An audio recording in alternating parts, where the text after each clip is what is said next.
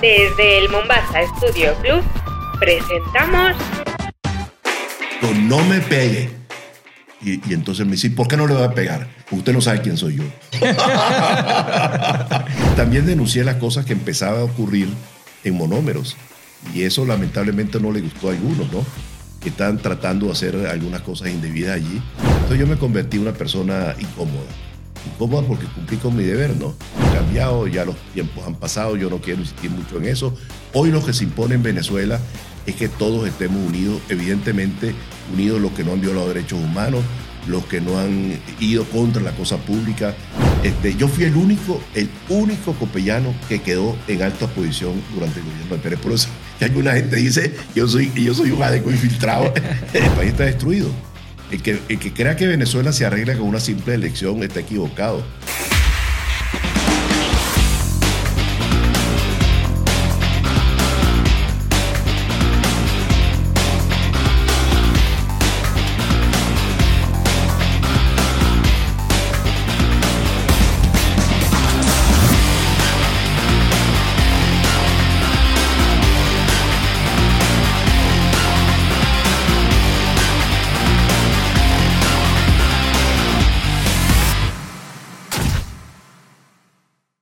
Bienvenidos a otra edición de Con Gran Torres Podcast. Hoy me encuentro desde los estudios de Mombasa. Estamos hoy con un invitado que no necesita presentación. Ahora les voy a decir quién es. Estamos dentro del programa Podcast Mombasa Community con Humberto Calderón Berti. Gracias por venir, doctor. Gracias por ser tan amable de, estar con nosotros hoy, de poder conversar tantas cosas sobre nuestro país, sobre Venezuela y darle un poco de luces a la gente que quiere saber. No, gracias a ti por la invitación y encantado de saludar a todos los amigos que siguen el programa. ¿Qué tiene que decir? ¿Qué ocurrió exactamente durante ese transitar de, de su carrera como, digamos, eh, diplomático en, en, el gobierno de Juan Guaidó? Yo tengo una larguísima carrera de servidor público, ¿no? de muchísimos años, después podemos hablar de eso. Y, y, ya prácticamente estaba retirado de la actividad pública y me llamaron para que fuera embajador en Colombia. Yo acepté.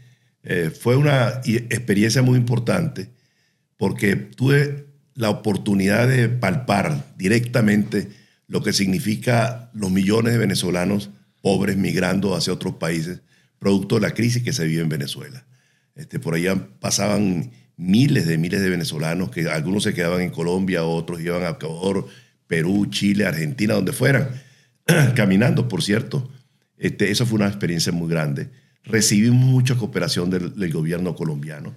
Eh, Colombia se ha portado muy bien con los venezolanos, ha acogido, en estos momentos somos dos millones o son dos millones y medio de venezolanos los que están en Colombia, eh, y se le dio acceso al trabajo, permiso permanente de trabajo, se le dio también acceso a la educación, eh, acceso a la salud, se le dio la nacionalidad colombiana a un grupo de cerca de 24 mil niñitos que habían nacido allá y estaban en condición de apatridia, que no eran venezolanos, no eran colombianos, y el presidente Duque generosamente le dio la nacionalidad. Pero en general los gobiernos que ha habido en Colombia, cuando se presentó la crisis en Venezuela de, del presidente Uribe para adelante, Uribe, Santos, Duque, y ahora mismo este mismo gobierno de Petro pues se ha portado bien con los venezolanos. Eso tenemos que agradecerlo. Es una actitud de reciprocidad, porque nosotros también acogimos a millones de colombianos en Venezuela cuando ellos tenían problemas de la violencia. En, los años 80. en los 70, 80. 80 Venezuela gran, ha sido un país, un receptáculo de, de nacionalidades de todo el mundo y durante todas las épocas. Por ejemplo, en el siglo XIX fueron, eh, después de la guerra, pasaron, la guerra de independencia, pasaron 110 años sin ir españoles. Los primeros españoles que fueron a Venezuela fue el año 36, cuando la guerra civil española. Pero después de eso vino la Segunda Guerra Mundial y llegaron centenares de miles de portugueses, españoles, italianos de Europa del Este, eh, y que se acogieron en Venezuela y nos pusieron el país a progresar. La verdad es eso. Una de las razones de esas mujeres tan bellas que nosotros tenemos es ese choque de, de digamos, de, genético que tenemos entre, entre los indios, los negros, los europeos, etc. Eso ha hecho ese, ese resurgimiento de esas mujeres tan hermosas y tan bellas que tenemos en Venezuela. Pero lo importante de esto es que Venezuela le ha tendido los brazos a la gente perseguida también a los judíos los acogimos a, finales de los años 30. Y luego cuando la crisis de los países andinos, pues vinieron centenares de miles, millones de colombianos, de ecuatorianos, de peruanos. Cuando se perseguía a la gente en el Cono Sur, en los años 70, vinieron chilenos, argentinos, uruguayos, y Venezuela se portó muy bien con todos ellos, ¿no? Ahora la cosa es al revés. Hemos tenido, producto de la crisis venezolana, producto de la tragedia venezolana, producto de la destrucción del país. Que salir de Venezuela. Han, han, salido, hemos salido de Venezuela 7 millones y medio de venezolanos. ¿Por qué se rompe ese, eh, digamos, ese trabajo con Juan Guaidó de, su persona? Eh, ¿Cómo? No, ahí, ocurrieron algunas cosas, no quiero hablar mucho de ese tema, pues ya pasó, pero ocurrieron algunas cosas con las cuales yo eh, me manifesté en desacuerdo y lo señalé públicamente. hubo, hubo distracción de algunos recursos de Cúcuta, yo lo denuncié entre la, a, la, Fiscalía General de, de, de Colombia, porque me sentí obligado, como mi condición de hombre público, ciudadano servidor del país, yo tenía la obligación y por razones éticas y morales de denunciar aquello. Y también denuncié las cosas que empezaban a ocurrir en monómeros. Y eso lamentablemente no le gustó a algunos, ¿no? Que están tratando de hacer algunas cosas indebidas allí. Entonces yo me convertí en una persona incómoda. Incómoda porque cumplí con mi deber, ¿no? Pero no me, no me arrepiento de haberlo hecho porque yo conocí aquella cosa por dentro, cómo funcionaba. ¿Me entiendes? Ya son tiempos, los tiempos han cambiado, ya los tiempos han pasado, yo no quiero insistir mucho en eso. Hoy lo que se impone en Venezuela es que todos estemos unidos, evidentemente unidos los que no han violado derechos humanos, los que no han ido contra la cosa pública, no han sido rapaces y se han tomado las cosas, eso es otra cosa. Pero el resto del país, nosotros que tenemos que buscar la posibilidad de convivir, de, de reencontrarnos. ¿Para qué? Para reconstruir el país, porque el país está destruido. El que, crea que Venezuela se arregla con una simple elección está equivocado. Vamos a entrar en un proceso de gobernabilidad complicadísimo. Y en ese proceso de, gobernabilidad, y podemos, podemos hablar más adelante de eso, son muchos los factores que tienen que converger. Y tenemos que estar claros, quienes tengan la responsabilidad de la conducción del país una vez que haya un cambio de gobierno, que hay que garantizarle un espacio político a todos los venezolanos sin excepción. Que pensar diferente no es un delito que no puedes ir preso por pensar distinto, que no puedes salir del, país por pensar, pensar, distinto, que los venezolanos que están presos tienen que estar en la calle, que los venezolanos que están en el exterior tienen que regresar, que los venezolanos que no pueden salir puedan salir al exterior. Eso es lo que yo quiero para mi país y es lo que muchos venezolanos, millones de venezolanos aspiramos, que nos podamos reencontrar. Insisto, los que han violado derechos humanos, los que han eh, atentado contra la cosa pública tendrán que verse con la justicia. Pero el resto, el, haber sido chavista, por ejemplo, pensar distinto para mí no es un delito.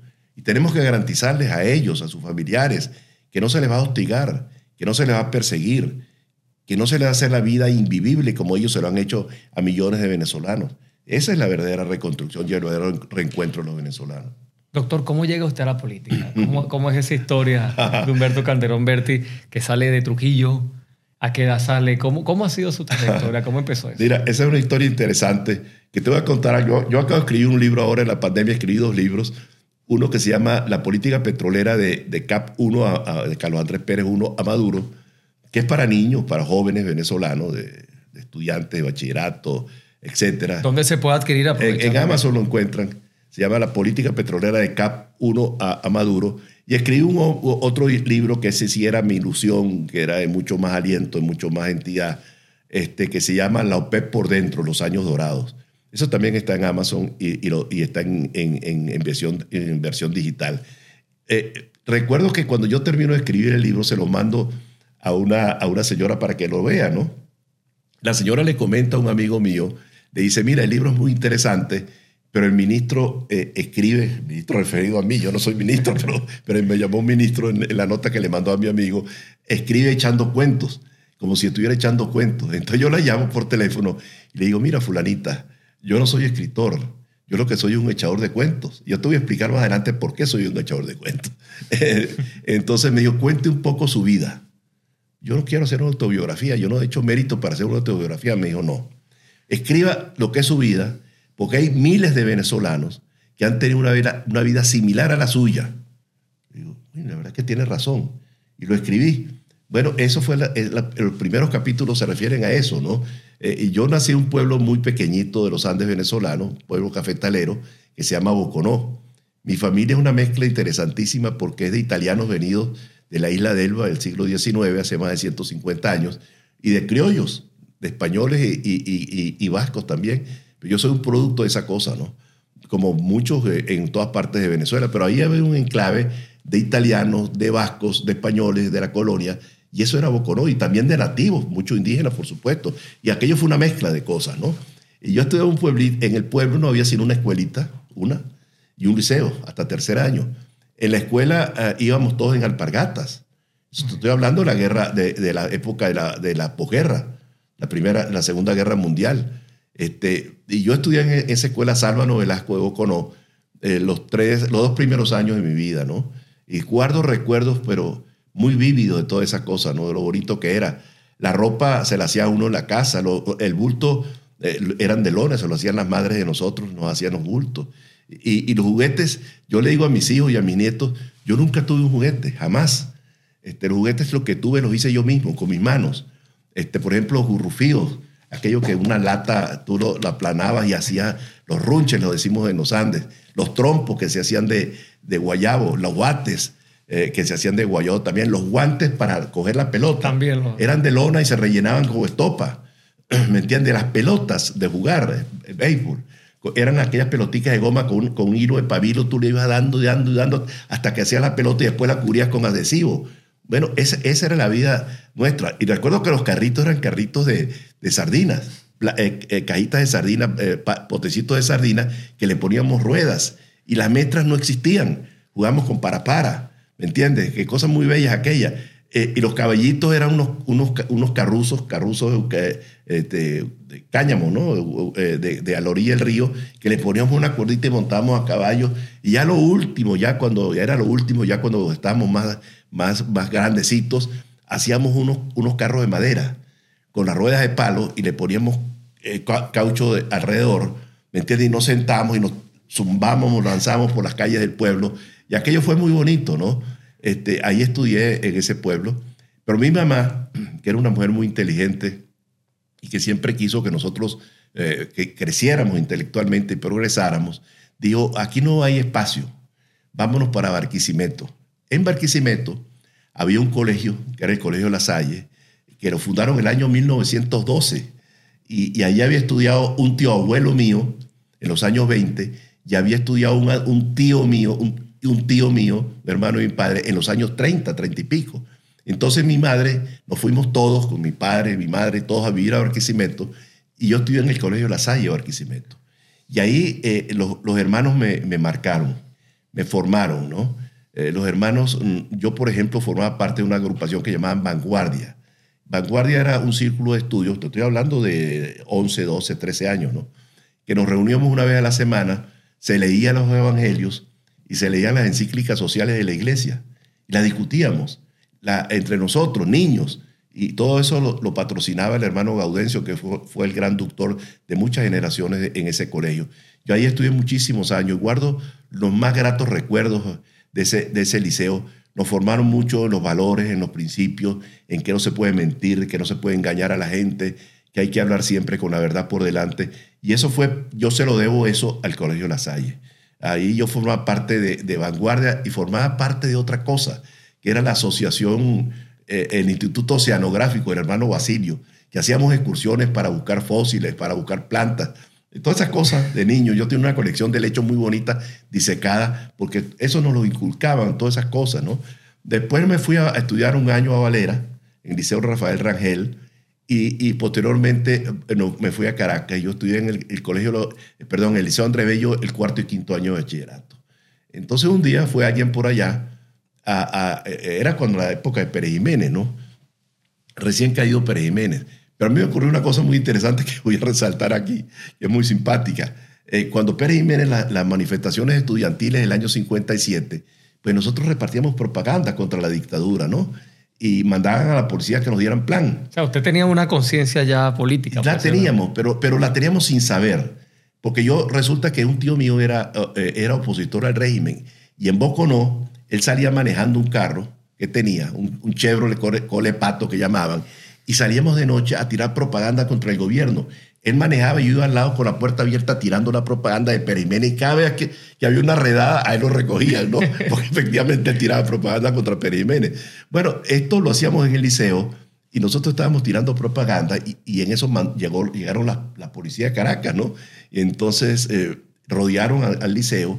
Y yo le digo a, los muchachos que estaban ahí, no, hombre, vámonos para la casa, que esto no nos van a hacer nada. Entre ellos, el, el, el después ministro de la Defensa, el general eh, eh, Ochoa Antich, Fernando Ochoa Antich. Era parte de ese grupo. Era parte de ese grupo. Y fuimos caminando, bueno, y se nos vino encima la policía a darnos plan de machete. Y yo salí corriendo, corriendo, recuerdo, y con, con un policía detrás, con una, con una, peinilla, y me metí a un taller mecánico que había entre el liceo y, y, la, y la avenida Bolívar. Y yo entro a ese taller y me meto en un, último cuartico que ya al final yo creo que eso tenía salida para la avenida y no tenía. Y el policía lleva, levanta la peinilla para darme, ¿no? Y yo le digo, no me pegue. Y, entonces me dice, ¿por qué no le voy a pegar? Porque usted no sabe quién soy yo. Aunque era yo, un pobre muchacho ahí del interior. Pero como en esa época los hijos de los perimenistas sí les gustaba manifestar, ¿Me entiendes? Eso en, todos los sistemas igual. En el gobierno actual, la dictadura actual venezolana, hay muchos jóvenes hijos de, de, jerarcas chavistas que son enemigos del régimen. Y en, en, esa época era igual. Yo no es que era mi familia del régimen, al contrario. Bueno, pero estuvimos presos, nos mandaron y nos mandaron a los mayores. Fue una cosa muy divertida, porque nos ponen una, una fila en la policía de Caracas, una fila del más grande al, al más pequeño. El más grande era Fernando Ochoa, que siempre ha sido un hombre muy alto. El, segundo era un oficinista que pasaba por ahí, lo recogieron. Y el tercero fui yo. Entonces yo un tipo ahí dijo, de aquí para adelante seguridad nacional. De aquí para atrás policía. Yo quedé en seguridad nacional. La seguridad nacional, ¿no? Claro, aquello, aquello, mencionar a seguridad nacional era mencionarle a uno el diablo, porque aquello era horrible, ¿no? Entonces, bueno, nos llamaron la seguridad nacional y, y nos teníamos un saloncito al comienzo y de pronto los que estaban allí, que estaban todos en, en camisa, se ponen los paltos y se ponen de pie. Y entró un hombre corpulento, yo lo veía muy grande, trigueño, indiado. Y entonces dice, ¿qué pasa aquí? Dice el hombre este. Este, bueno, que estos eran los jefes. Pedro Estrada, ¿no? No, era el negro Sanz. Ya te voy a contar lo de Pedro Estrada. Era, era, era el negro Sanz. Entonces el negro Sanz empieza a hablar con nosotros tres y me dice a mí, ¿qué edad tienes tú, Catire? No soy catire, yo lo que tengo los ojos verdes, pero no soy catire. Entonces me digo, le digo, yo tengo 16 años.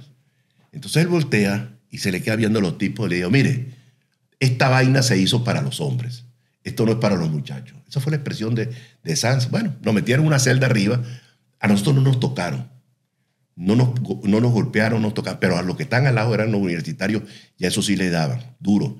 Y nosotros oíamos cuando estaban torturando a la gente que lloraban y, se, y, gritaban y cosas de esas.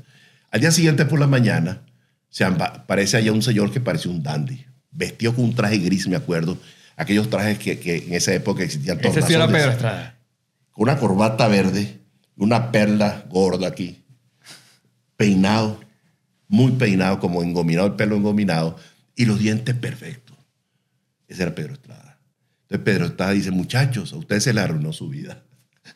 o sea, casi nada. Ustedes se metieron con mi general Pérez y usted se le arruinó su vida. Bueno, total que ahí eh, nos, a, los, dos días nos soltaron y cosas de esas. Y nos votaron, si nos, nos expulsaron del, del, liceo a todos. Los presos nos expulsaron. Yo me refugié en un sitio en Caracas, en el este, que era de una señora llamada Eunice Gómez, recuerdo. Una señora alta, trigueña, ella que era comunista, pero yo no lo sabía. ¿Me entiendes? Y ella recogió todos los revoltosos de Caracas, los recogía en el colegio Altamira, que queda a una cuadra de la Plaza Altamira en esa época, el año cincuenta y pico. Y ahí pues estuve, estuve eh, eh, estudiando un, rato, un tiempo. Cuando cayó Pérez Jiménez, a los tres meses me, me reaceptaron en, ah, en el, en, iba a preguntar, en el liceo, volví al liceo y ahí pues estuve a, mi, a mis grandes amigos, entre ellos Enrique Vázquez, que es mi hermano del alma, que estudiaba conmigo en bachillerato y después en la universidad Estudié dos años, allí un día vino Celestino Armas, a, que era, fue después ministro, que era estudiante de, ingeniería de minas, a, hablarnos de, habían esos, esos programas de, de inducción, ¿no? que, para que uno estudiara tal profesión o esta, venían algunos a hablar de medicina, de geología. ¿Y usted ya tenía claro que quería estudiar? Yo no, yo no. Pero entonces habló de las, de las virtudes de la geología y de la ingeniería de petróleo y, la ingeniería eh, eh, de minas, y a mí me gustó aquello. Pero te cuento, cae Pérez Jiménez el 23 de enero Y había un grupo de muchachos ahí en el liceo. Entre ellos el líder era eh, un amigo mío que todavía está en, esta tierra con nosotros, llama Eduardo de Tancur y vive, vive en, los Estados Unidos, que le gustaba mucho leer. Y, leía mucho a los pensadores cristianos, a Jacques Maritain, a Mounier, a Ignacio Lepep, eh, eh, a todos los grandes pensadores cristianos.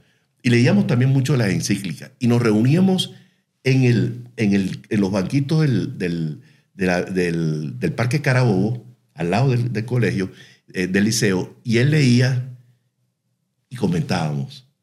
Debatían. debatíamos, y él era copellano. Entonces eso fue lo que me, me, acercó a mí a Copey. Estaba ahí uno que es médico actualmente, un ingeniero Eliezer Colmenares, eh, bueno, varios, varios, éramos como cinco o seis. Y ahí formamos la fracción copellana del Liceo, Andrés Bello. Y, luego, pues en, la Universidad Central de Venezuela, yo siempre fui líder ¿no? de, la, de, la, de la democracia cristiana, de, de, lo que era Copey en esa, la Juventud Revolucionaria Copellana, que como acción democrática se había escindido, se había dividido entre la gente izquierda que fueron a formar el MIR, fueron a formar el MIR y los que se quedaron en Acción Democrática, pues nosotros, junto con los que se quedaron en Acción Democrática, dimos la pelea contra los comunistas en esa época. Y esos, muchos de ellos llegaron después a ser gobierno, algunos con el gobierno de Caldera, el segundo gobierno de Caldera. algunos de los de, los de... lo que eran opositores nuestros en la universidad, ¿no? Este, y bueno, está Pekoff y todo ese grupo de gente muy, que después se, reinsertaron, fueron a la guerrilla y se reinsertaron en el sistema democrático. Bueno, yo llegué a ser gran amigo de muchos de ellos, ¿no? Gran amigo de muchos de ellos.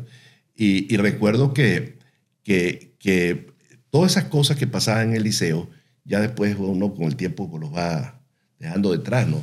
Y yo mantengo relación estrechísima con muchos de ellos. Eh, por ejemplo, el mejor amigo que yo tuve en, en, la universidad era Enrique Vázquez, hijo del profesor Vázquez Fermín, que era miembro del buró del Partido Comunista. Y cuando, cuando a él lo perseguían, se enconchaba en mi casa. esa era Venezuela en esa época.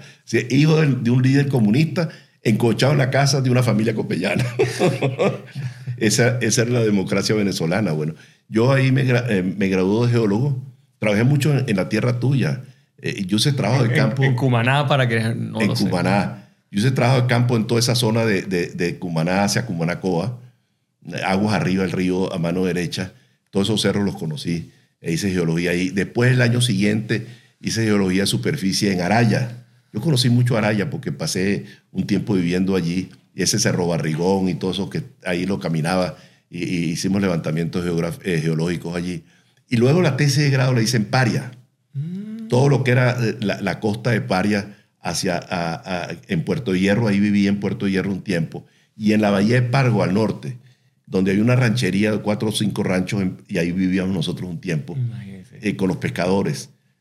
Era una cosa muy, muy simpática porque nos íbamos a la selva por la mañana, después de desayuno, a las 7 de la mañana ya estábamos en la selva, en la montaña, y regresábamos en la tarde, nos bañábamos en el mar, nos bañábamos en el rito que había y comíamos ahí, vivíamos con los pescadores. Eh, y me gradué de geólogo ahí. Doctor, y cuando usted llega a canciller, bueno, aquello fue una sorpresa porque... ¿Qué, qué, perdón que me interrumpa, pero ¿qué sentía aquel chico que salió de Boconó, que pasó tantas eh, vicisitudes para poder formarse? ¿Qué sentía eh, mirando en retrospectiva y pensando en su madre y en su familia? Bueno, te voy a contar, te voy a contar porque la, historia, para que sea completa, tengo que echártela como fue. Un día estaba yo jugando fútbol todos los días en el colegio de la Saiba Arquisimeto, eh, al mediodía. Yo vivía a 40 cuadras del colegio y me compraba una bicicleta para que llevara a mi hermano atrás porque no teníamos cómo pagar el autobús porque éramos pobres. Entonces mi padre compró, compró dos bicicletas, una para mi hermano y otra para mí. Y la mía tenía parrilla, pero para que yo llevara a mi hermano menor. Entonces, eso era 40 cuadras cuatro veces al día, ¿no? Este, y jugaba fútbol allá. Y en la tarde llegaba y me ponía a jugar fútbol cerca de la casa. Ahí un, un descampado que había ahí. Y mi madre bajaba, se sentaba en un banquito que hay ahí a observar. Y un día, yo todo sudadito, ella me dice, Humberto, este, nosotros debemos buscar la manera de irnos para Caracas. Yo tenía cuando eso 14 años, ¿no? 15 años máximo. O sea, otro cambio. Barquisimeto ahora Barquisimeto, sí. Entonces le digo yo, eh, eh, y mamá, ¿y por qué? Me dice, porque es que aquí no hay universidad. No había, en Venezuela habían tres universidades cuando Pérez Jiménez. La de Caracas, la de Carabobo y la, y la del Zulia. Y, había muy pocos estudiantes universitarios en todo el país. y me dice, ¿y en Caracas dónde están los chivatos? El andino usa una expresión, sobre todo el trujillano, de chivato para gente importante. Mm. Distinto a la acepción que le dan en Cuba o, en, aquí en España. de delatores. No, no. Allá la gente importante, los trujillanos, llaman, eso es un chivato. Claro, también dicen un chivo. Pero en los Andes no dicen chivo, decían chivato. Entonces mi mamá, es que allá donde están los chivatos, yo quiero que usted ya sea un chivato. Entonces nos fuimos a Caracas y vino la historia esa del liceo y de, la universidad. Y yo me voy a trabajar al Ministerio de Energía y Minas, a Puntemata, el año 1965, ¿no? Yo vivía en el campo y ahí estuve un tiempo, después me fui a estudiar a los Estados Unidos, un posgrado, porque a todos nos formaban, ¿me entiendes? Pero eso, eso cómo sucedió en los Estados Unidos. Ah, porque, porque yo siempre quise, yo cuando llegué al ministerio el año 65, yo rápidamente me percaté que siendo geólogo, yo no tenía la opción de subir mucho porque yo no, no era, yo no conocía la parte de ingeniería de petróleo y yacimiento, que es distinto. Una cosa es la geología, otra la ingeniería de petróleo. Y yo tengo que estudiar esto. se me metió en la cabeza eso. Y en la primera oportunidad, a los dos años me mandaron a estudiar a los Estados Unidos. ¿En qué año fue eso? El 60 yo me fui a Estados Unidos el 60 y, el 67. A Oklahoma, el 66, a Oklahoma, Tulsa. Ahí hice posgrado en ingeniería de petróleo, donde había una, una un grupo grande de venezolanos, de colombianos. y sin dominar mucho el inglés en ese momento. No, inglés tarzaneado. Eh, lo aprendió sobre la marcha. Fui, fui primero a, Washington, en, la capital de los Estados Unidos, y ahí estuve un tiempito inglés, pero en tres meses un tipo de 25 años no aprende a hablar inglés. Me, defendía, pues. Claro. Bueno, entonces estudié dos años y me gradué en, en la universidad. En los veranos trabajaba eh, en, la universidad sacando problemas en ¿me entiendes? Para un libro que hacía un profesor me pagaban, por cierto, un dólar cincuenta a la hora. Y con eso me hice 300 horas y me fui a conocer Chicago. Con mi mujer y mi hijo, que tenía un hijo en aquel momento. Es una cosa bien bonita, ¿no? Este, bueno, ahí pasé dos años, hice grandes amigos, todavía los tengo en Colombia, algunos de ellos y en Venezuela, los que estudiamos, algunos son compadres míos y cosas de esas, ¿no? Bueno, este, y seguí en el ministerio, ahí fui ingeniero uno, ingeniero dos, eh, ingeniero 3, y de pronto me ofrecen ser director de la Escuela de Petróleo de la Universidad de Oriente. Y yo digo, esto puede ser una cosa interesante y profesor. Entonces me fui y pasé tres años de director de la Escuela de Ingeniería de Petróleo en, en Puerto La Cruz. Este, y ahí muchos de los alumnos míos eran revoltosos y, yo era copellano en esa época. Entonces lo ponían preso y yo, yo tenía que ir a sacarlo, porque era comunista. Y yo lo sacaba, yo hablaba con el gobernador que era amigo mío, Álvarez Bajar, y lo sacaban y cosas de esas. esa promoción de esos revoltosos tiene el nombre mío. Se llama Promoción Humberto Calderón Berti, ¿no? Bueno, y algunos llegaron a ser jerarcas importantes de la industria petrolera durante el chavismo, para que lo sepan, ¿no? Algunos de ellos, no todos, algunos, ¿no? Pero bueno, ahí estuve dos años, después nombrado director de reversión responsable del proceso de nacionalización. Y ahí estuve como cinco o seis años y eso lo combiné con la presidencia de lo que se llamó INVEPET, que es el Centro de Investigación y Desarrollo de, Petróleo de Venezuela después. Y cuando fue a ocurrir la nacionalización en el año 75, 76, con, con, con Pérez, este, yo fui el único, el único copellano que quedó en alta posición durante el gobierno de Pérez. Por eso que alguna gente dice que yo soy, yo soy un adeco infiltrado. no, no, yo nunca he sido deco. Pero Pérez se portó muy bien conmigo y ahí te voy a responder lo que me preguntaste de la Cancillería. Pero que me nombra, eh, me deja como director de reversión. Aquello se hizo muy bien. Han pasado 40 años de la nacionalización y no ha habido un solo señalamiento que ahí se cogieron Nada. Ningún señalamiento de corrupción, de que ahí se hizo algo indebido. No, lo hicimos todo impecable. ¿Me entiendes? Y, aquello, y, en ese proceso, ¿quiénes estaban? O sea, bueno, yo, era, yo era el director de la, de la oficina. de la nacionalización. Ah, de la, se llama reversión petrolera. Pero el, el, el, el presidente Pérez, con una gran eh, sabiduría, nombra una comisión presidencial de reversión, donde habían 36 personas. Ahí estaban empresarios, sindicatos, representantes de todos los partidos políticos que tenían representación en el Congreso, de las Fuerzas Armadas, de la academia, de las universidades. Eran 36 personas que hicieron el proyecto de ley de, nacionalización, proyecto de ley que reserva el Estado la industria y el comercio de los hidrocarburos, que salvo el artículo quinto, todo lo demás fue aceptado por el gobierno. Yo en esa época era furibundo nacionalista, nacionalizador y yo no estuve de acuerdo con el artículo quinto. Yo reconozco hoy que fue un error mío. ¿Y, qué, qué, versaba ese? No, el artículo quinto era el que permitía que las compañías petroleras pudieran trabajar en algunas actividades de la industria. Yo pensé que había que nacionalizar y que cerráramos las puertas de la industria petrolera, pero no estaba equivocado, yo estaba equivocado. y, hoy por hoy, bueno, me gustaría tocar ese tema eh, más, adelante. Pero déjame terminarte esta parte porque es interesante. Bueno, yo era muy amigo del presidente Herrera, yo era discípulo del presidente Herrera, que era diputado, y entonces él me publicaba folleticos que yo escribía sobre la cuestión petrolera. Escribí uno que se llamó Petróleo y Desarrollo Económico, me lo publicó, otro sobre el abandono de los campamentos petroleros también me lo publicó. Y él me estimulaba mucho, me, daba libros, lee esto, lee esto, otro. Me orientó, era, yo diría que en la política mi maestro fue el presidente Herrera Campins, Luis Herrera Campins. Era mi maestro, este, que me enseñaba y me llevaba de la mano. Me iba a visitar, cuando yo vivía en Puntemata, me iba a visitar allá en el campo petrolero Después, cuando era director de la Escuela de Petróleo, ya era precandidato presidencial y llegaba a mi casa y, me, y me, orientaba. Y yo lo llevaba a él, daba vueltas por ahí, yo manejando y él al lado mío haciendo campaña. Dicen que era un hombre muy humilde, ¿no? Súper, súper modesto, una gran humildad y una gran honradez. Que de hecho dicen también que murió en, en la, pobreza. Bueno, él, él toda la vida fue un hombre sin recursos y murió, entró sin recursos a la presidencia y salió sin recursos. Hubo un grupo de amigos que quisieron regalarle una casa y él lo rechazó. Yo, yo me voy a morir es aquí, en la misma casa donde vivió toda la vida, ahí en Cebucán, en la Herrereña. Este, y entonces el presidente Herrera me visitaba mucho y yo andaba con él eh, por todo el, estado de Anzoátegui, estaba yo en esa época en el estado de Anzoátegui. Y, y era, después me fui a Caracas como director de regresión. Cuando estaba en Anzoátegui yo andaba recorriendo el país y recuerdo eh, el estado y recuerdo que una vez estábamos en el Tigre y entonces él me pidió, me dice, Humberto, yo quiero que tú me escribas algo sobre los contratistas petroleros. Yo tenía muchos vínculos con esa gente, ¿no? Y yo le escribía cosas a los, a los, a los, a los, petroleros, a los contratistas para que fueran a sus asambleas a echar discursos. Y había un italiano que, que le gustó mucho un discurso que yo le escribí y el hombre estaba encantado conmigo. Entonces, yo se lo escribí porque un amigo mío me dijo, escríbele al italiano que nos ayuda a nosotros. Algo. Entonces yo le escribí el discurso al italiano. Entonces... Discurso eh, político, ¿no? Sí, bueno, porque echar el discurso en fe de cámara. Era un hombre que no tenía mayor preparación, era un hombre de trabajo, pues yo le escribo el discurso. Entonces yo me gano al italiano y se porta muy bien conmigo. Y cuando estoy allá en casa del italiano, en, que tiene un taller muy bueno en el Tigre, me dice Luis Herrera, yo quiero que tú me escribas algo sobre los contratistas petroleros. El presidente, eh, candidato, pero yo aquí en este ambiente no puedo, porque esto es un ambiente que no se, estando brincando de un sitio para otro.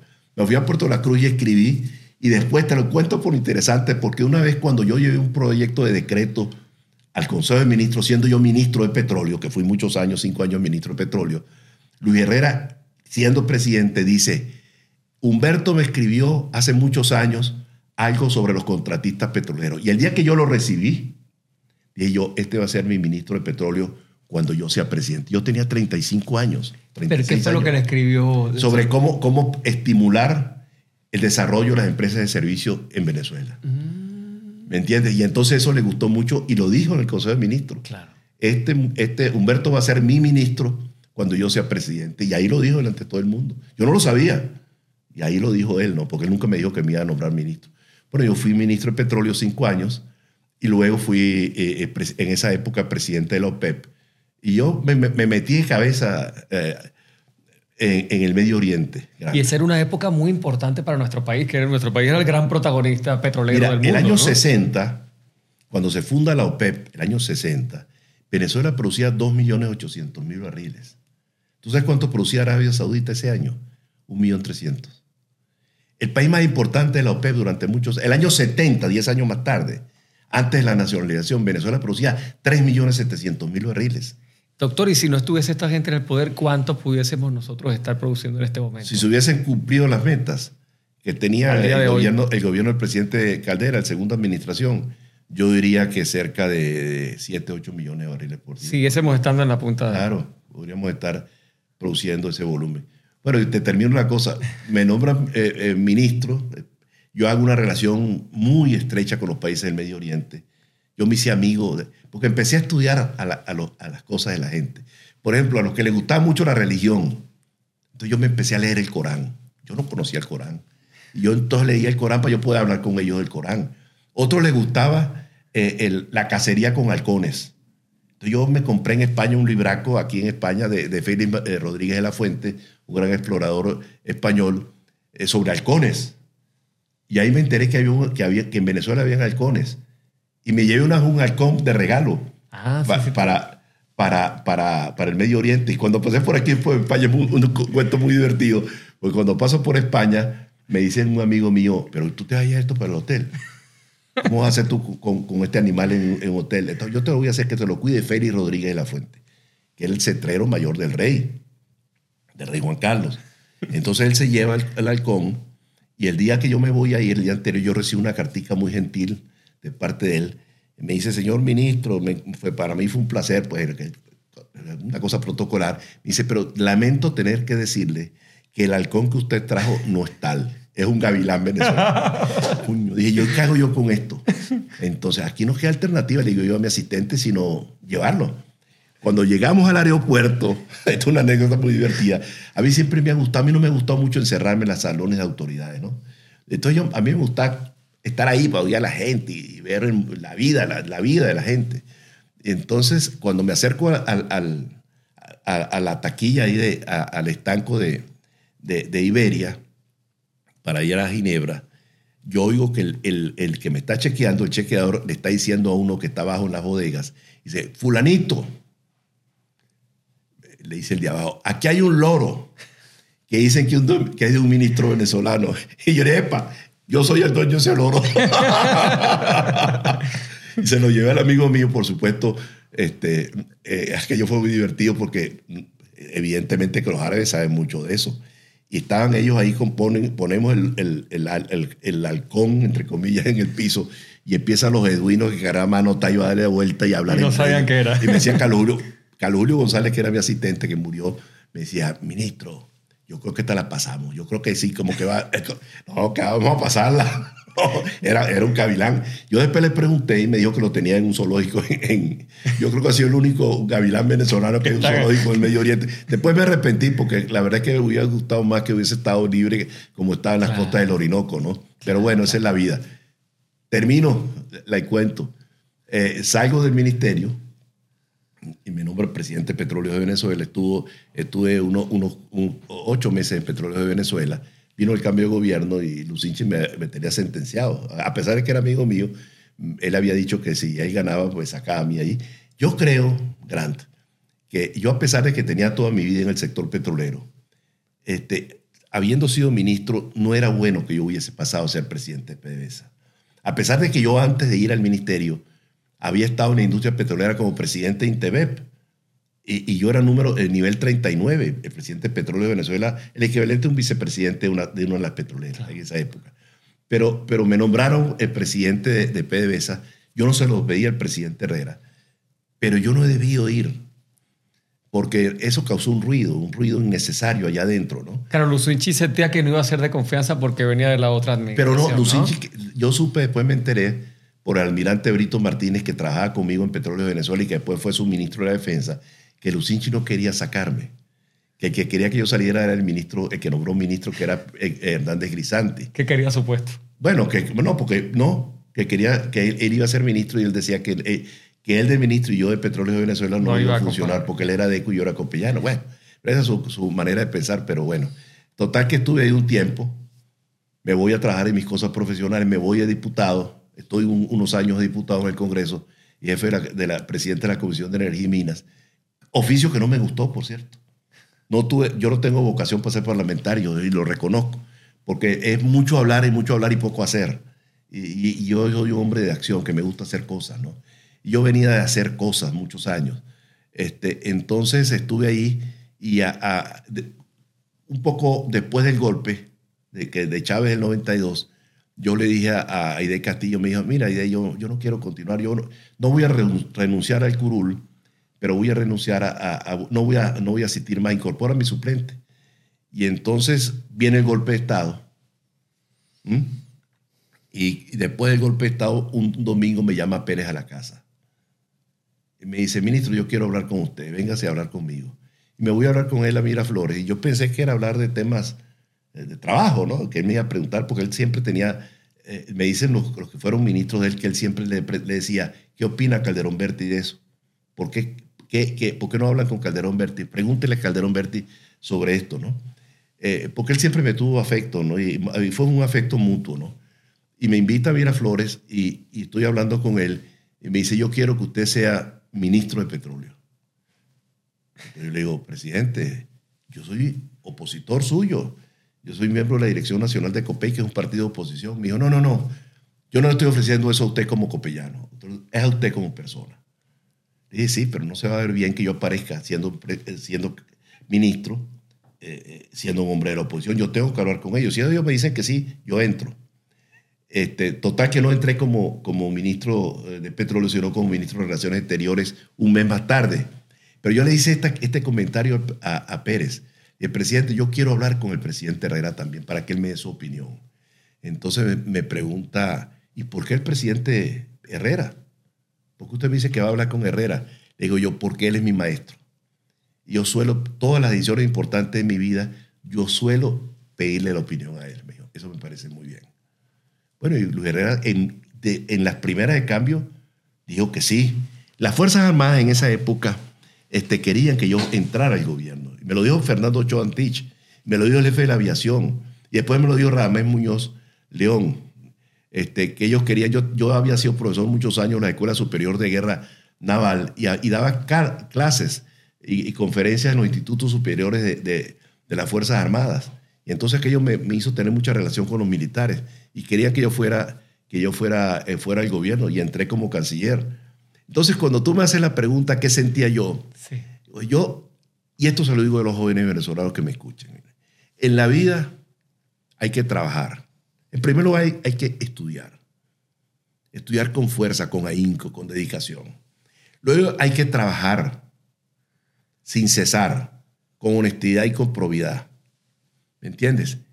Y no se pongan a aspirar las cosas muy, que están muy lejanas hagan bien lo que están haciendo en este momento porque las cosas vienen solas.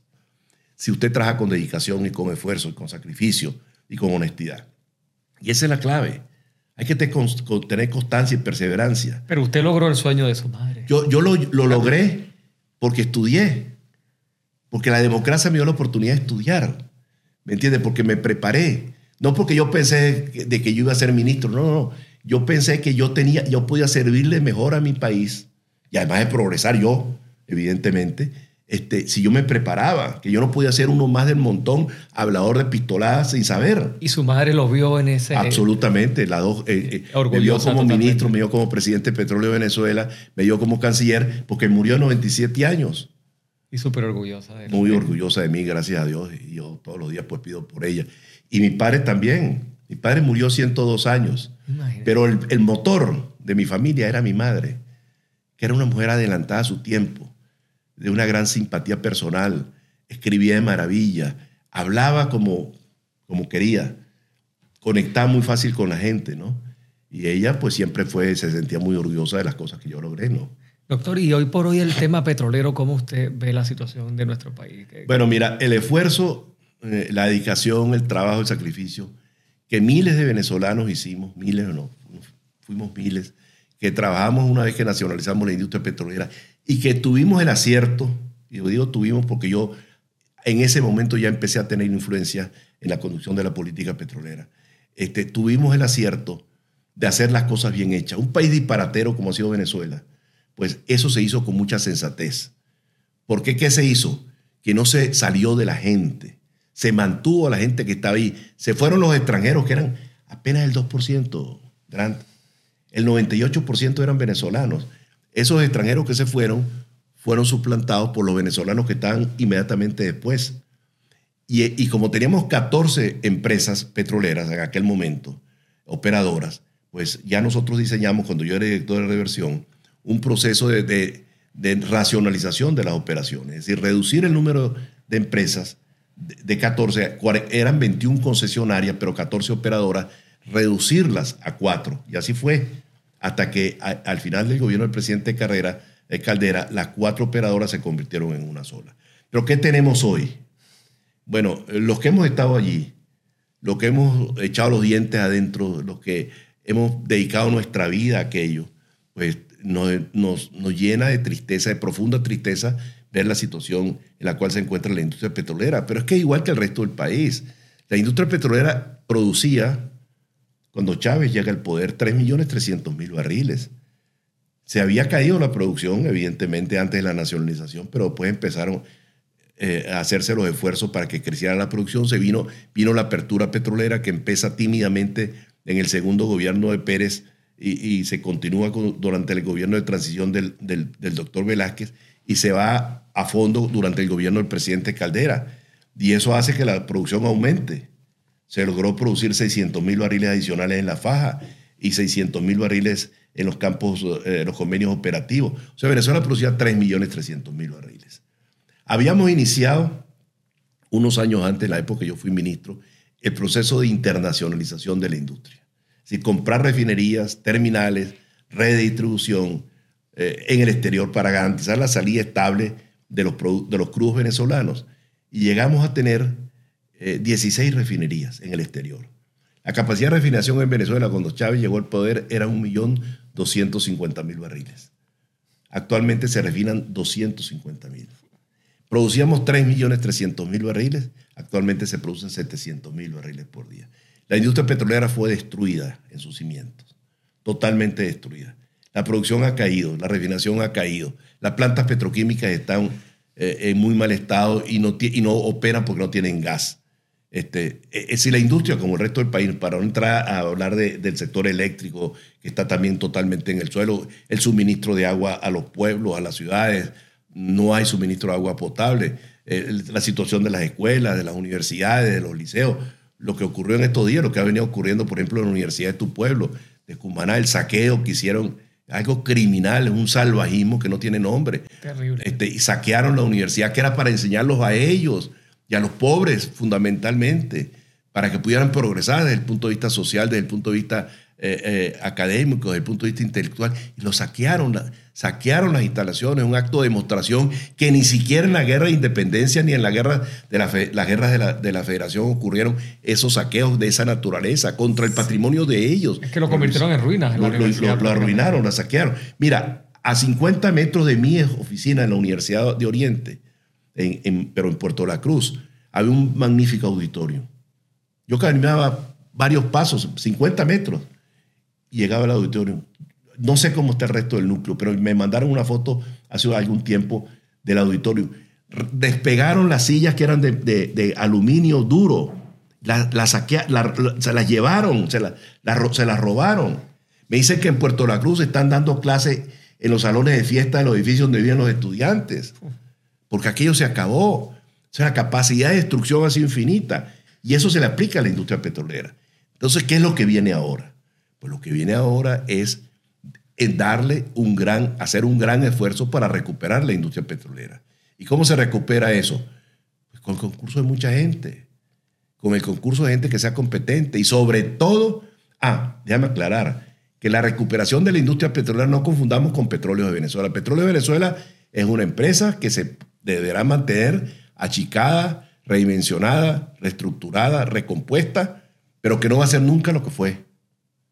Pero que sí va a ser una empresa operadora, debería ser una empresa operadora como, como cualquier otra, pero pequeña, redimensionada, eficiente. Pero lo importante que hay que hacer es una gran apertura petrolera. Una gran apertura petrolera. Que vengan los capitales nacionales e internacionales a participar en todos los segmentos de la industria petrolera. O sea, hacerla mixta sería, o sea, no solamente... No, no mixta no. ¿Cómo, cómo, que, visualizaría? mantienes a Petróleos de Venezuela redimensionado y abres el resto.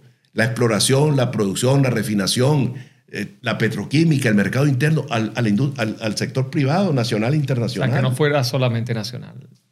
Que, que sea gente que venga a producir. Entonces, que la industria petrolera pague sus regalías, que es el impuesto de explotación, y que pague su impuesto sobre la renta. ¿Y qué hace con esos recursos?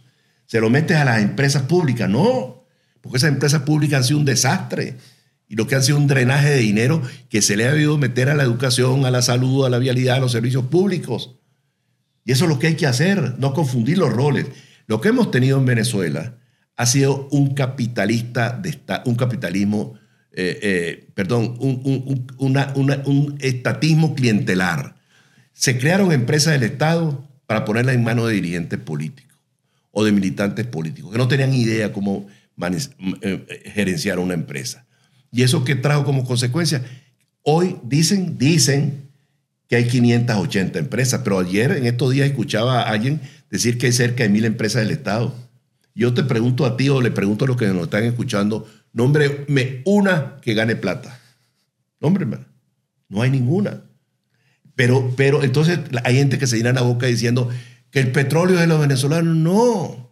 El petróleo ha sido de los que han manejado la industria y de los gobiernos porque ni siquiera ha sido de la nación, porque si fuera la nación, ese recurso proveniente del petróleo donde debió ir a la educación, a la salud, como fueron en alguna época de nuestra vida, como república. Porque sí, las universidades se construyeron con el dinero proveniente del petróleo. El país se electrifica con el dinero proveniente del petróleo. El país se llena de carreteras y de puertos y aeropuertos con los recursos provenientes del petróleo. El disparate empieza cuando se usan los recursos provenientes del petróleo para crear empresas públicas para convertir a la nación en accionista del, acero, del aluminio, de las minas, de, esas 800 empresas. Y esas empresas lo que hace es drenar el recurso que debe ir para quién. Y debería de ir, el, lo que genera el petróleo debe ir para la educación, para la salud, para la vialidad, para los servicios públicos, para la electricidad. ¿Me entiendes? Y, y ese es otro capítulo, pero en cualquier momento hablaremos de eso. Pero el trabajo tiene que ser un trabajo muy grande de todo el mundo, de la gente que sepa el negocio. No se puede improvisar, no se puede llegar a aprender, porque no hay tiempo. El tiempo juega en contra de nosotros. A la gente, el día D más uno, tenemos que empezar a hacer todo lo que haya que hacer y antes a prepararnos para eso, para que haya gasolina en todo el territorio nacional, para que los productores agropecuarios tengan diésel para sus trabajos, para, para la maquinaria que ellos tienen, para que puedan sacar su producción a los mercados. ¿Me entiendes? Eso es lo que hay que hacer, que haya gas para que la gente no cocine con leña. Yo ayer hablaba con un amigo del, Medio Oriente y yo le decía que en Venezuela se cocina con leña. Sí. él no lo podía entender, que Venezuela, habiendo sido una potencia petrolera, que retrocedimos. La gente estuviera, bueno, al siglo XIX, antes del descubrimiento del petróleo en Venezuela. Llevarle gas a los hogares pobres y, hogar a, a, las empresas eh, eh, petroquímicas, están paradas porque no tienen gasto. ¿Tú entiendes eso? Actualmente, Grant, se están quemando 2 mil millones de pies cúbicos de gas por día, que además del desperdicio económico, es un atentado contra la salud pública, porque tú estás venteando gases contaminantes. El gas que es, tremendo, es contaminante, si no, entonces lo estás quemando. El consumo nacional de gas son mil millones de pies cúbicos y quema dos mil. Tú ves que eso es lógico. Entonces, eh, eh, todo es un absurdo. Y para concluir, el lago Maracaibo tenía, era un emporio de riqueza, la costa oriental del lago Maracaibo. Tiene empresas de servicio de primera, de primera línea. Muchas de ellas fueron indemnizadas, expropiadas y a la gente se le pagó algunas. La gran mayoría no se le pagó nada, se las confiscaron a la gente. Devuélvanselas. Hay que devolverle esas empresas a la gente. El lago Maracaibo Tenía 2.800 unidades lacustres en apoyo a las operaciones del lago. Actualmente hay menos de 100. En el lago Maracaibo llegó a producir 1.700.000, 1.800.000 barriles. Actualmente producen, se produce un poquito más de 100.000 barriles por día. Entonces, para concluir, el país está destruido y hay que hacer un tremendo esfuerzo para recuperarlo. La reconstrucción física va a requerir tiempo dinero, esfuerzo, dedicación, trabajo, sacrificio. Pero lo más complicado de todos, de todo, va a ser recuperar el alma del venezolano, los valores y los principios que fueron puestos de lado. El alma del venezolano fue dañada y eso solamente se logrará, la recuperación de eso, con el buen ejemplo. El buen ejemplo de sus dirigentes, el buen ejemplo de sus gobernantes.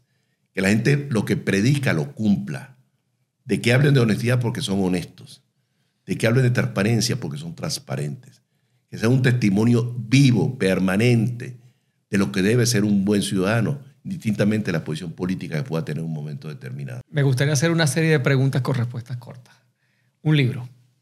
Ah, estoy leyendo, terminando de leer un libro que se llama Auge y Caída de los, de los Dinosaurios. Estupendo libro, bello, bello libro. Eh, pues yo, yo, leo bastante, leo muchísimo, pero soy muy desordenado leyendo. Porque nunca leo un libro de un solo tirón, sino que tengo cuatro o cinco libros. Entonces ahorita, por ejemplo, estoy leyendo ese, estoy leyendo otro libro que es la historia eh, constitucional de Venezuela del embajador Ecarre. Estoy leyendo otro libro que es eh, sobre, sobre, sobre la, cosa energética mundial, escrito por Mabro, un, un profesor de Cambridge. Estoy leyendo otro libro escrito por Kissinger que se llama Líderes. Este, ya, nos pasamos un libro. ¿no? Sí, eh, pero es que me gusta leer así. Leo un capítulo, veo y para otro. Pero ahorita estoy, estoy enganchado es con, la, con El ajo y caída de los dinosaurios, que es un libro científico, eh, pero que me, me, reencuentra mucho con mi vida, ¿no? con mi vida de estudiante de geología, de paleontología y todas esas cosas, y que es sumamente interesante. ¿Una pasión? La lectura. ¿Un amor? Mi mujer. ¿Un recuerdo? Infancia. Un nunca volveré a hacerlo. Quizás eh, los errores que he cometido en mi vida, ¿no? Haber ido a Petróleo de Venezuela creo que fue un error. Pero bueno, yo me siento realmente con mi conciencia muy tranquila que lo que he hecho en la vida es lo que los, mis dictados de mi conciencia me han aconsejado. ¿no? O sea, un error, ¿por qué, doctor? Eh, porque se creó allí una especie de, de, ruido innecesario, porque la gente dijo, no, este viene a ser ministro, no debería un ministro ser presidente de Petróleo de Venezuela. Y yo creo que tenían razón ellos y yo estaba equivocado. ¿Una película? Wow, he visto tantas películas buenas y tantas películas bonitas que no, no sabría qué decirte. Te voy a decir algo. No me gusta el cine que tenga que meterle mucha cabeza. O sea, para distraerse. me gusta, eso es, me gusta mucho las películas de espionaje. No me gustan las películas de terror, ¿no? No me gustan las películas de drama que, lo pongan a la gente a llorar, porque para el drama la vida. La vida misma, ¿no? Entonces me gustan mucho las películas que divierten. Antes me gustaban mucho las películas vaqueras, o estaba más muchacho, ¿no? Pero ahora me gustan mucho las películas que diviertan, ¿no? mucho me gustan las películas de la Segunda Guerra Mundial, todas las cosas que ocurrieron, las salvajadas que ocurrieron durante la Segunda Guerra Mundial. Pero bueno, eh, uno busca la forma de divertirse. Por lo menos trato, trato en lo posible de ver un poquito de televisión en las noches. Antes de acostarme, suelo acostarme muy tarde. Igual, igual.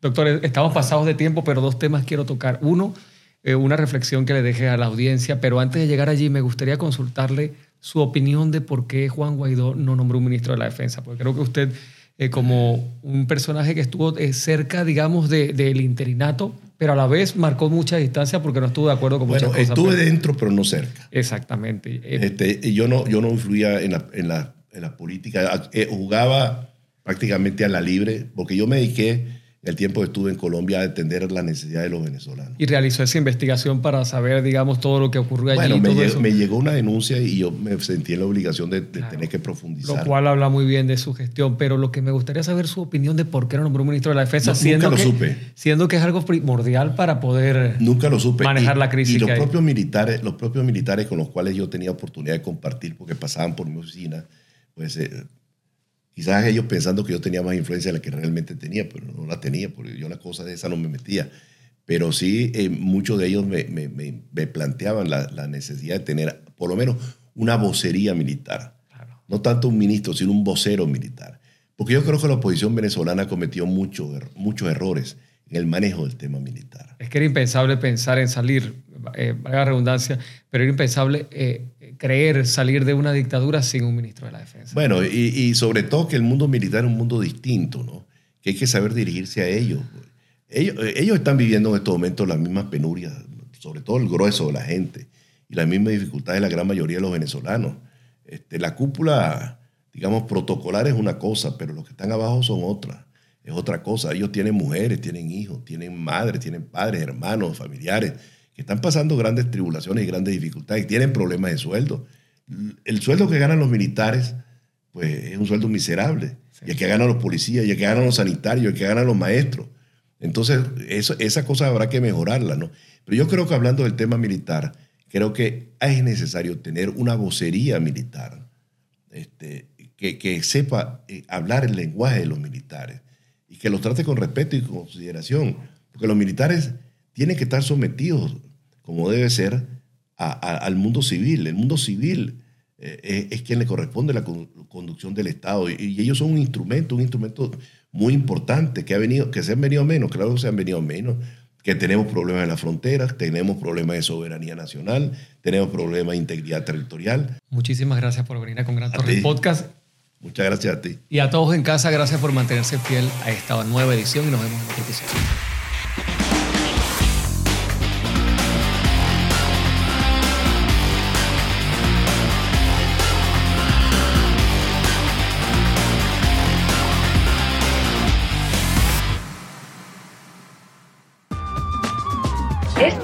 es una producción realizada en el Mombasa Studio Club, gracias al programa de apoyo a podcasters Mombasa Podcast Community.